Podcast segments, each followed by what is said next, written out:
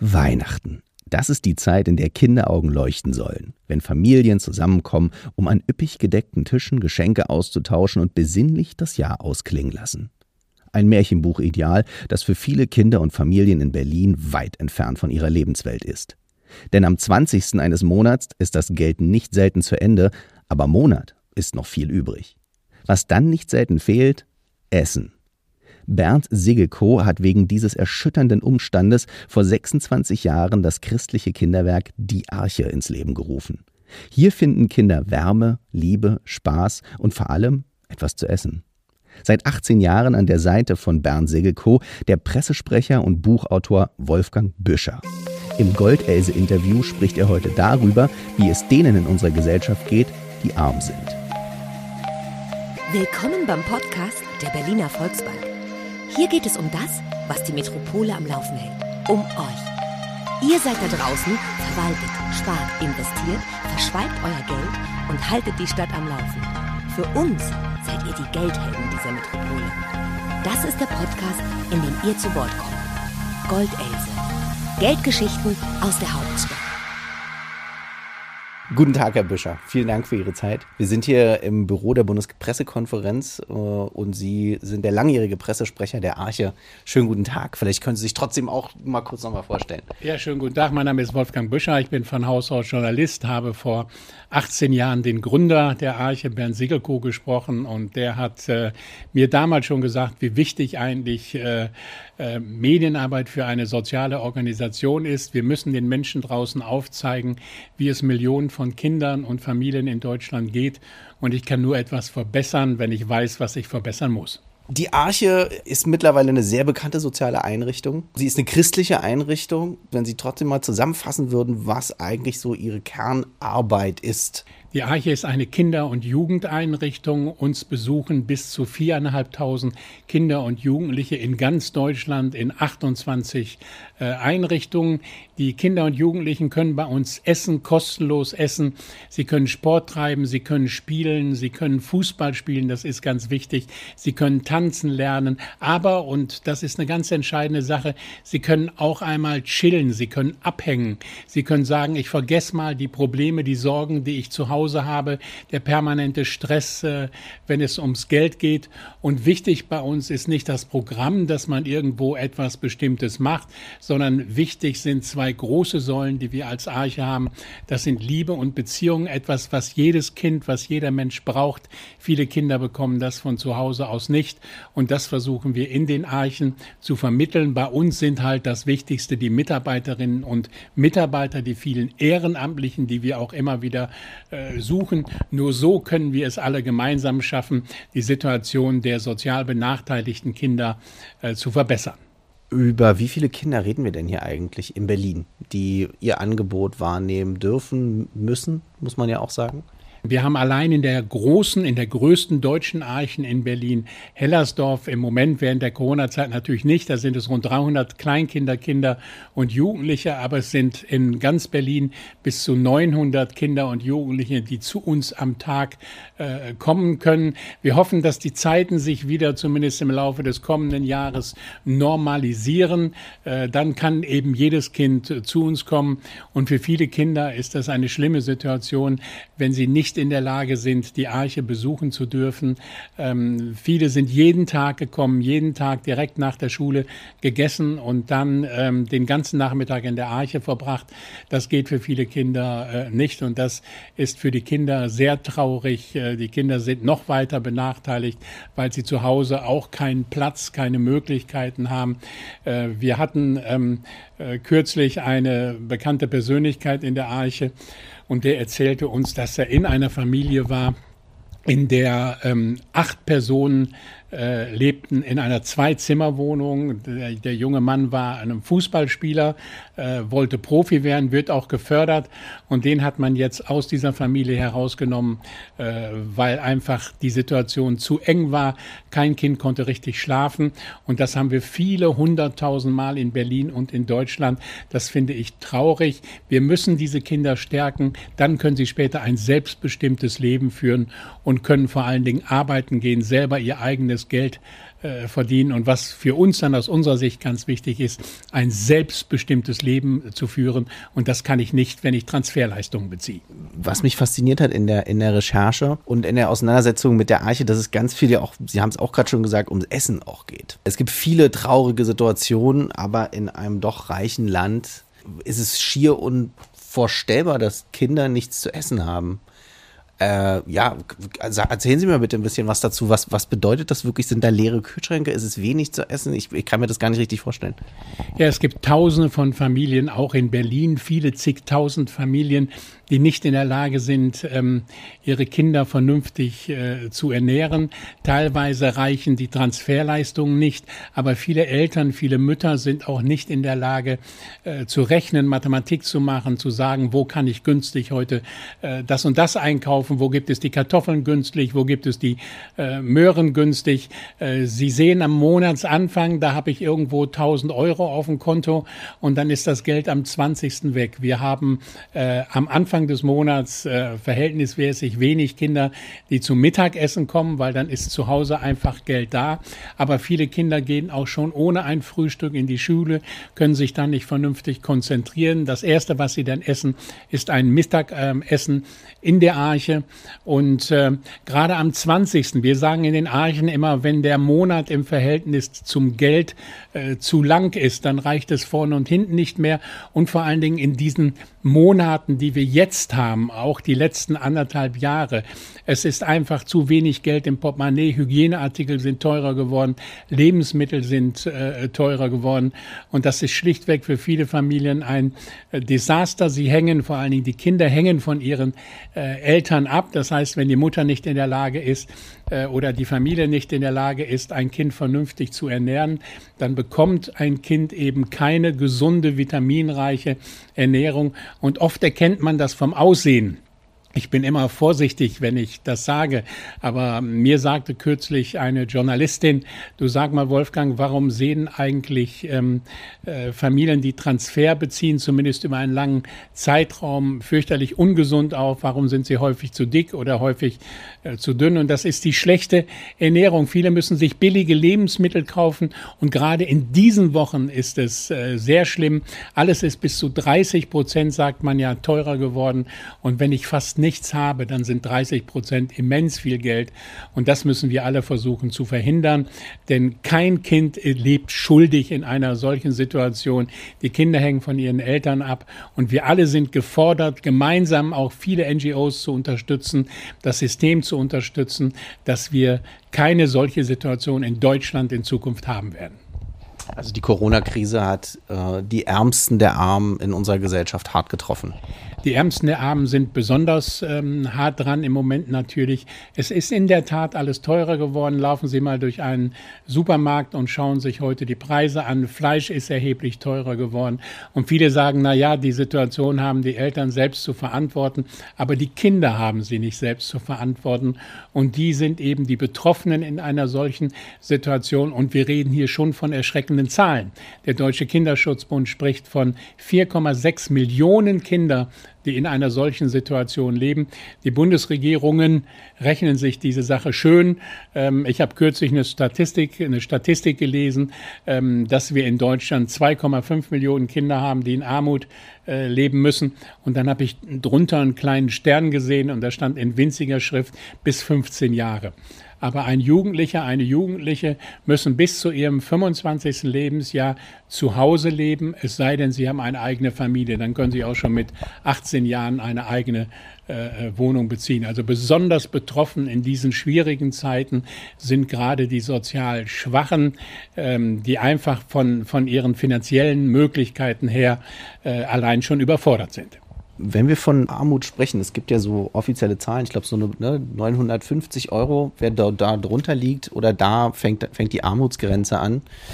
Was sind Ihre Erfahrungen? Mit wie viel Geld muss eine Familie, sagen wir mal, in den noch härteren Fällen, die vielleicht in der Arche oder in die Arche kommen, wo die Kinder in die Arche kommen, mit wie viel Geld müssen die im Monat leben? Im Grunde genommen ist das äh, ganz einfach. Die offiziellen Zahlen sind, wenn ich weniger als 60 Prozent des durchschnittlichen Nettoeinkommens habe, dann bin ich arm. Aber wir sagen, wenn ein Kind spürt, wenn ein Kind merkt, ich bin arm, dann ist es arm. Wenn Sie sich eben keine neuen Klamotten kaufen können, wenn es eben ab dem 20. zu Hause äh, keine vernünftigen Lebensmittel mehr gibt, dann ist es vollkommen gleich, ob die Mutter 900 Euro hatte oder 1000 Euro. Mir hat eine Arche-Mutter äh, mal gesagt, du Wolfgang, ich komme jetzt mit 900 Euro nicht hin, ich komme aber auch mit 1100 Euro nicht hin. Das heißt, Geld ist nicht das einzige Problem. Wir müssen den Menschen wieder Würde und Perspektive verleihen, dass sie die Möglichkeit haben, am Arbeitsleben teilzunehmen. Wir müssen sie fördern, fördern, stärken. Das ist ganz, äh, äh, ganz wichtig, dass die Menschen selbstbewusster äh, werden. Wenn eine Mutter oder in der Regel sind es bei uns die alleinerziehenden Mütter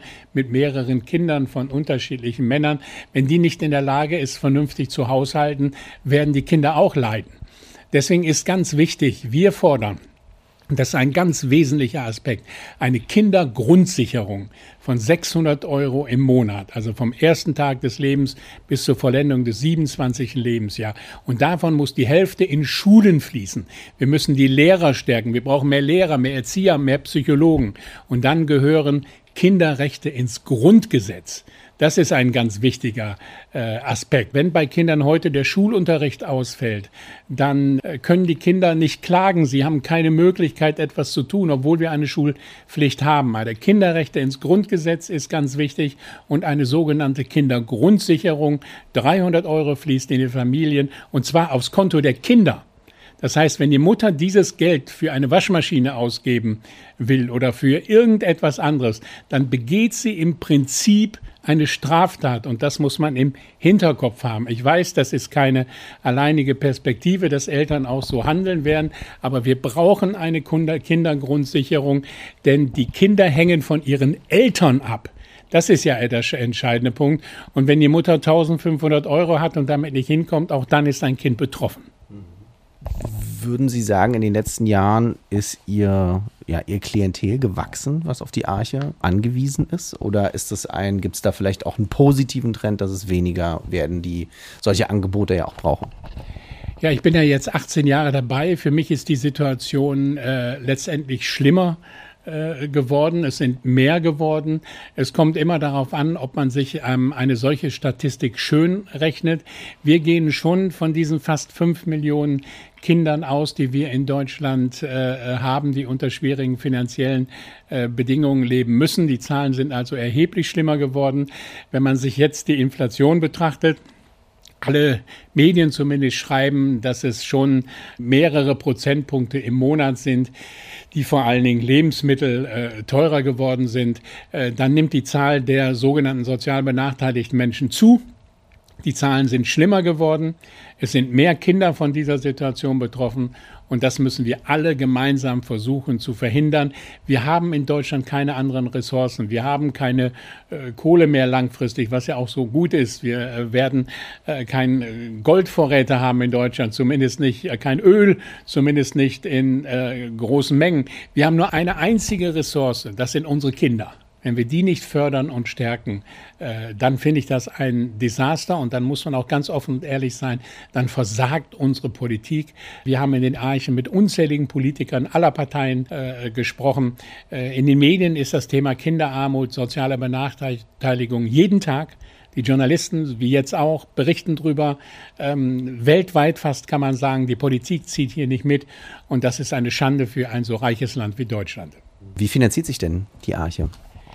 Die Arche finanziert sich zu 100 Prozent aus Spenden. Wir bekommen Spenden von Institutionen, von Banken, großen Unternehmen, aber eben auch von zahlreichen Kleinspendern. Die Zeit vor Weihnachten ist für uns sehr wichtig. Da äh, erhalten wir 40 Prozent äh, aller Spenden. Wir brauchen als Arche in diesem Jahr 15 Millionen äh, Euro. Die werden wir äh, hoffentlich auch erhalten.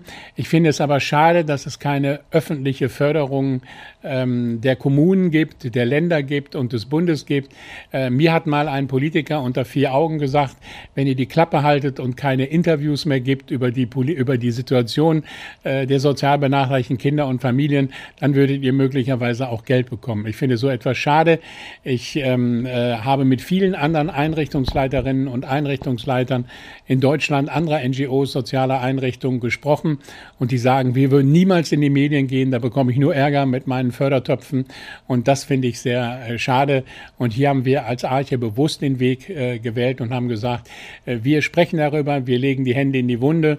Und äh, viele, äh, gerade Großunternehmen auch, viele Unternehmen in Deutschland, viele Menschen, die Geld haben, haben begriffen, dass die Situation so ist, dass man privat sich engagieren muss.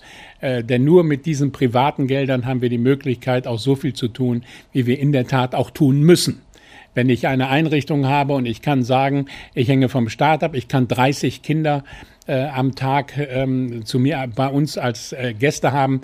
Wir können in der Arche sagen, wenn 300 Kinder kommen, dann werden auch die 300 Kinder bei uns letztendlich alles bekommen, was sie brauchen. Und wenn es 500 werden, wird auch das der Fall sein. Also wir müssen uns so aufstellen, dass wir den Kindern helfen können, denen geholfen werden muss. Also Sie verstehen sich auch wie so ein Lobbyverein oder Lobbyverband für die Kinder. Für uns ist ganz wichtig, dass wir die Stimme erheben. Mir hat mal eine eine linke Politikerin gesagt, den lächerlichen 4000 Kindern, denen ihr helfen könnt, das ist ja nichts. Das ist vollkommen überflüssig. Da war ich, muss ich sagen, ähm, sehr geschockt, denn wir reden hier von jeweils eigenen äh, Schicksalen, die eigenen Existenzen. Und ich habe der Politikerin gesagt, wenn du über die Klippen springen müsstest, wäre das letztendlich für die Statistik auch ähm, nicht gerade relevant. Äh, äh, sie hat mich dann, dann angeschaut und ich habe halt gemerkt, ähm, wir müssen für jedes einzelne Kind kämpfen. Jedes Kind ist eine einzelne Existenz. Und wir müssen die Stimme erheben. Das haben wir damals als Arche gesagt. Wir gehen nach draußen. Wir reden drüber. Wir müssen Schicksale aufzeigen. Wir müssen die Menschen auch zeigen. Wir müssen Kamerateams in die Familien lassen. Wir müssen Radiojournalisten, Printjournalisten, Podcastjournalisten. Wir müssen die letztendlich alle in die Familien hineinlassen, damit die Kolleginnen und Kollegen sehen, wie die Situation vieler Mütter, vieler Väter und vieler Kinder ist. Und nur so und nur so kann ich etwas verändern. Jetzt die zum Beispiel ja nur mal ein Unternehmen zu nennen, von dem ich auch komme. Die Berliner Volksbank hat einen Spendenlauf äh, organisiert. Ich glaube, 120 Teilnehmerinnen waren damit dabei. 10.000 Euro sind da zusammengekommen. Von wie vielen Unternehmen, wie viel Engagement sprechen wir da? Wir sprechen schon von einigen hundert Unternehmen, äh, die sich zum Glück für die Arche engagieren. Natürlich ist eine 10.000 Euro Spende mehr als durchschnittlich. Das ist natürlich schon eine große äh, Spende. Aber ich kann nur eines sagen. In den letzten Jahren hat sich die Situation in den Unternehmen verbessert. Vor vielen, vielen Jahren hat mir schon mal jeder gesagt, Herr Büscher, ich kann in meinem Unternehmen nicht 100 Leute entlassen und dann gleichzeitig der Arche ähm, einen Scheck geben. Aber viele Unternehmer, viele Vorstände haben inzwischen erkannt, äh, dass das eine mit dem anderen wenig zu tun hat. Wir äh, brauchen ja auch für die Zukunft starke Kinder und die bekomme ich nur, wenn ich sie fördere. Und das ist eben ein, ein wesentlicher Aspekt. Wir haben zum Glück ähm, Tausende von kleinen Spendern, von großen Spendern, die uns äh, helfen. Aber wir können auch auf keine Spende letztendlich äh, verzichten. Während der Corona-Zeit, ähm, in denen es ja unseren Kindern und Familien sehr dreckig geht, haben wir zum Glück äh, als Arche durchatmen können. Die Solidarität in Deutschland war sehr hoch. Ich äh, bin, muss ich sagen, heute positiv überrascht, wie viele Unternehmen bereit sind zu helfen, wie viele einzelne Menschen bereit sind, ähm, äh, sozialen Einrichtungen zu helfen. Es gibt eine hohe Hilfsbereitschaft in Deutschland. Das geht durch die Wirtschaft und das geht äh, letztendlich auch durch alle Menschen. Schade ist nur, dass die Politik sich letztendlich herauszieht aus solcher, ähm, aus solchen Situationen. Das finde ich sehr, sehr traurig. Die Corona-Krise hat ja gezeigt, dass anscheinend Milliardenbeträge durchaus da sind. Und ich frage mich, warum fördern wir nicht das, was eigentlich Zukunft ist, aber vor allen Dingen auch Gegenwart? Für mich ist immer entsetzlich, wenn jemand sagt, ja, Herr Büscher, die Kinder sind Zukunft. Die Kinder sind aber Gegenwart, die brauchen jetzt Hilfe. Wenn eine Politikerin oder ein Politiker sagen, wir wollen in den nächsten 20 Jahren die Situation der Kinder verbessern, haben die Kinder, die jetzt und heute eben hier leben, äh, keine, keine Hilfe mehr davon. Sie brauchen diese Hilfe und Unterstützung jetzt. Und das ist, was sie fordern. Aber ich kann nur noch einmal betonen, ich bin überrascht, wie viele Menschen bereit sind, etwas zu tun. Deswegen wollen wir die Schicksale dieser Menschen weiter in der Öffentlichkeit äh, zeigen. Dann bin ich guter Dinge, dass wir jeden Monat einen weiteren Schritt nach vorne gehen können, um Tausende von Kindern auch aus dieser Situation herauszuhelfen. Was kann man unternehmen, um eigentlich Armut vorzubeugen? Es kann natürlich etwas passieren, dass ich Pech habe, dass ich krank werde. Wir haben das sehr häufig, dass äh, eine Frau verlässt einen Mann oder ein Mann verlässt eine Frau und die oder der sackt dann ab. Das gibt es natürlich. Mhm. Es gibt natürlich auch Schicksale, die ich nicht äh, verhindern kann. Was ich in diesen langen Jahren gelernt habe, ist, dass äh, wenn ich zwei, drei Jahre von Hartz IV lebe, dann vergisst man ein Stück weg selbst, man äh, gibt sich auf man sagt, ich packe das letztendlich ähm, irgendwo nicht mehr. Das ist ähm, etwas, was ich, muss ich sagen, wirklich sehr häufig erlebt habe. Was aber ganz wichtig ist, ist, dass ich die Zukunft fördere, dass ich die Kinder fördere, dass ich den Kindern Bildung vermittle. Zwei ganz wichtige Säulen sind, ich hatte das gerade schon gesagt, Liebe und Beziehung. Und zwei andere große Säulen sind, sagen wir immer, Bildung und nochmal Bildung. Was natürlich auch wichtig ist, ist, dass ich gewisse Werte habe. Die muss ich versuchen, den Kindern ähm, äh, zu vermitteln. Das ist ein ganz entscheidender Punkt. Ich muss in Bildung investieren. Ähm, mir hat mal ein Pädagoge bei uns gesagt, den ich gefragt habe, was brauchen denn unsere Kinder? Und dann sagte sie A-Bildung, B-Bildung und C-Bildung. Das ist schon richtig.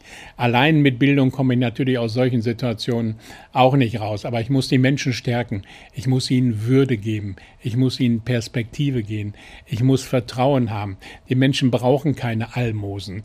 Ähm, ich werde auch von Transferleistungen, was ja auch okay ist, niemals so leben können, dass ich mein Leben selbst bestimmen kann.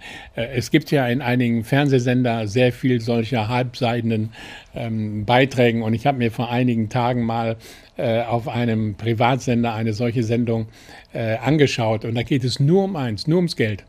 Man redet von morgens bis abends über etwas, was man nicht hat. Und äh, das finde ich eigentlich sehr traurig. Wir müssen davon ausgehen, es gibt Menschen, die wollen nicht arbeiten. Dann muss man eben sagen, okay, ich kann da keine Kräfte reinpushen, um die zum Arbeiten zu bewegen. Sie werden es nicht tun. Aber diejenigen, die wollen, die muss ich stärken, die muss ich fördern. Und wenn wir ihnen dann auch eine langfristige Perspektive geben, werden sie uns das mit Sicherheit in Zukunft zurückzahlen haben sich in den, in den laufenden Jahren, wie gesagt, 18 Jahre sind Sie dabei, äh, haben sich die Nöte der Familien geändert in den Jahren? Also hat sich die, das Gesicht der Not geändert? Ja, also im Prinzip ist die Not ja immer gleich. Ich muss sehen, dass ich genug zu essen bekomme. Ähm, für Dinge wie Urlaub oder sowas ist natürlich kein Geld da. Ähm, das ist auch nicht unbedingt förderungswürdig. Wenn Sie, ich bin vor, vor einiger Zeit, da habe ich das selber nochmal wieder reflektiert, ähm, bin ich mit einem Jugendlichen, ähm, der sagte, Wolfgang, ich war noch nie am Brandenburger Tor. Der war 18 Jahre alt. Er hat gesagt, komm, pass mal auf, ähm, wir machen das jetzt. Ich fahre, ich habe Zeit, ich fahre da mit dir jetzt hin. Und dann waren wir da, er hat sich das auch alles angeguckt und dann fragte er mich, also er wohnt in Berlin-Hellersdorf, wann fahren wir wieder nach Berlin? Das heißt, ich spreche hier manchmal von einer Parallelgesellschaft. Wenn ich noch nie im Theater war, noch nie im Kino, mit einer Mutter kürzlich, mit der waren wir essen. Wir machen sowas auch in der Arche, indem wir mit Familien essen gehen. Da hat die Mutter zu mir gesagt, sie mit 35 Jahren, sie war das erste Mal in ihrem Leben in einem Restaurant.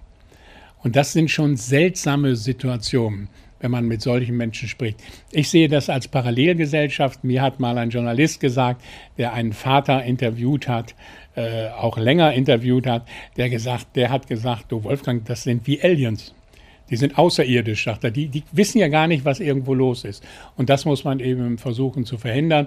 Insofern hat sich das Gesicht der Armut ähm, letztendlich nicht wirklich ähm, äh, verändert. Das ist durchaus ähnlich geblieben.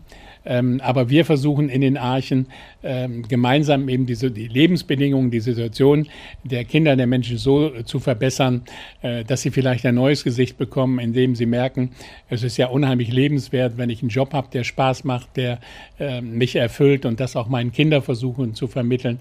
Aber leider brauchen wir in Deutschland, wir haben das mal für ein äh, Buch recherchiert, äh, fünf Generationen, um aus der Armut herauszukommen. Können Sie das kurz mal ein bisschen genauer beschreiben, was das bedeutet? Ja, ich habe mal ähm, ein Interview für ein Buch gemacht ähm, mit dem finnischen Bildungsminister und der hat mir gesagt, äh, Sie brauchen in dem Land ähm, anderthalb Generationen, um die Menschen aus dieser Falle herauszuholen. Das heißt, wenn ich äh, mich daran gewöhnt habe, äh, dass ich morgens nicht mehr aufstehen muss, äh, ich bringe irgendwann meine Kinder nicht mehr zur Schule, ich äh, dusche mich morgens nicht mehr. In Deutschland dauert das zwischen vier und fünf Generationen um da rauszukommen. Äh, ich habe das an einem Beispiel gemerkt. Ich habe mit einer großen deutschen Illustrierten eine Geschichte über eine Arche-Jugendliche gemacht. Äh, die Geschichte lief vor fünf, sechs Jahren. Dann hat sich ein Sponsor gemeldet und der Sponsor hat gesagt, ich würde die Kinder dieser Familie auf Dauer fördern. Hat er auch gemacht, sind 10.000 Euro äh, reingeflossen. Und dann hat es eine Mitarbeiterin in der Arche gegeben, weil der Sponsor wollte nicht auftreten, äh, die gesagt hat, okay, ich kümmere mich jetzt um dieses Mädchen die nächsten Jahre. Hat sie auch gemacht. Und es gab viele intensive Gespräche, wie man das von den eigenen Kindern her äh, kennt. Und dieses Mädchen macht jetzt ein duales Studium. Sie arbeitet zur Hälfte in einer Arche in Berlin-Reinickendorf und arbeitet zu an oder studiert zur anderen Hälfte und hat es mit Unterstützung anderer geschafft, da rauszukommen. Ohne diese Beziehung, sage ich mal, von außerhalb äh, dauert es in Deutschland mehrere Generationen. Äh, man schafft es einfach nicht alleine ähm, herauszukommen. Und das äh, kostet der Volkswirtschaft ähm, Milliardenbeträge. Und wenn wir hier mehr in unsere Kinder hineinstecken würden, würden wir andersherum auch wieder viel Geld sparen. Aber erklären Sie das mal einer Politikerin oder einem Politiker, scheint nicht zu funktionieren. Wir geben uns sehr viel Mühe, wir führen sehr viele politische Gespräche, aber es hat noch nicht wirklich äh, gefruchtet. Letzte Frage ist vielleicht schwierig zu beantworten, aber Sie haben gesagt, 15 Millionen ist Ihr Budget, mit dem Sie das so Ihr wahrscheinlich knapp auf Kante so kalkuliert, dass Sie alles machen können. Was bräuchten Sie denn theoretisch, sagen wir mal, Geld würde jetzt keine Rolle spielen. Was wäre denn, oder in dem Bereich, sagen wir mal, von der Arche in Hellersdorf, wie viel bräuchten Sie denn, dass Sie da optimale Arbeit, so wie Sie sich das immer erträumt hätten, ähm, wie viel Geld bräuchten Sie dafür? Es gibt eigentlich einen Traum in der Arche und der Traum heißt, wir lösen uns von alleine auf. Wir brauchen diese Hilfe und Unterstützung gar nicht. Das ist ja eigentlich unser Ziel. Das heißt, dass Kinder und Eltern so gefördert werden, äh, dass sie das nicht brauchen. Es fallen immer mehr Leute durchs Netz. Ich kann jetzt nicht sagen, wir brauchen 20 oder 25 Millionen. Dann werden wir natürlich uns äh, weiterentwickeln. Ähm, was das Schlimme ist eigentlich, ist, dass wir jeden Tag Anfragen aus anderen Städten haben.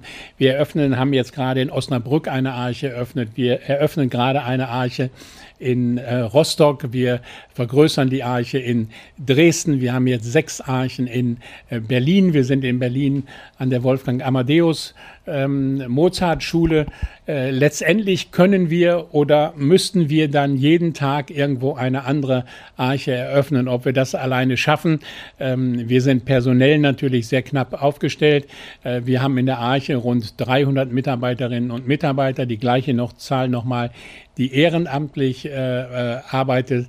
Aber wenn jeder Bundesbürger sagen würde, ich gebe einen Euro ähm, äh, für äh, die soziale Arbeit, ich investiere in äh, Kinder, dann ist das schon eine Sache. Ich finde, Solidarität ist etwas sehr, sehr Wichtiges. Aber wir haben Solidarität in Deutschland, wir haben Solidarität unter den Menschen, wir haben Solidarität in den Unternehmen. Das hat sich äh, in den letzten Jahren erheblich verbessert, dass die Unternehmen bereit sind und erkannt haben, wenn ich später starke Mitarbeiterinnen und Mitarbeiter brauche, bekomme ich die nur, wenn ich die heute fördere. Und äh, deswegen bin ich da, muss ich sagen, schon guter Dinge. Also ich bin da sehr optimistisch, dass sich in den nächsten Jahren für viele Kinder die Situation verbessern wird. Was, wie kann man sich da an Sie wenden? Was gibt's da? Was suchen Sie für Leute, für welche Jobs, für welche Aufgaben? Ähm, wir brauchen natürlich immer wieder ehrenamtliche Mitarbeiterinnen und Mitarbeiter. Äh, wir haben, das ist äh, ganz toll, in der Arche Hellersdorf eine Oma, Oma Bärbel heißt die Dame, sie ist 80 Jahre alt, kommt bis zwei bis dreimal die Woche, ist bei den kleinen Kindern, das sind überwiegend Kinder mit Fluchterfahrung, und die haben zum ersten Mal in ihrem Leben eine Oma. Äh, sie lieben diese Oma, sie knuddeln mit ihr, sie umarmen, sie schmusen mit ihr. Das ist etwas äh, ganz Tolles, aber wir brauchen Menschen für alle Bereiche. Wir brauchen Fahrerinnen und Fahrer wir brauchen Ehrenamtliche in der Küche. Dafür bedarf man allerdings eines Gesundheitszeugnisses. Und wir brauchen durchaus auch Ehrenamtliche in der Arbeit mit den Kindern und Jugendlichen. Da bedarf es dann natürlich eines polizeilichen Führungszeugnisses, denn wir müssen schon sehr genau darauf achten, wen wir in die Archen äh, lassen. Das ist aber eine Selbstverständlichkeit eigentlich heute.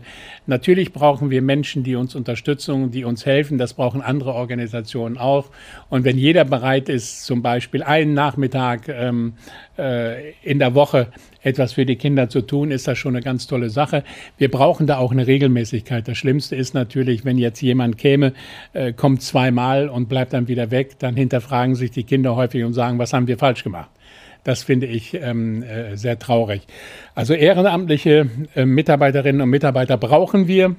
Einfach anrufen in der Arche oder bei anderen Organisationen und dann sind wir sehr dankbar für diese Hilfe. Wunderbar. Herzlichen Dank. Schön, dass ihr wieder zugehört habt bei Goldelse, dem Podcast der Berliner Volksbank. Alle Infos und Beratungen findet ihr auf www.berliner-volksbank.de. Ich bin Maximilian Klein und sage bis zum nächsten Mal.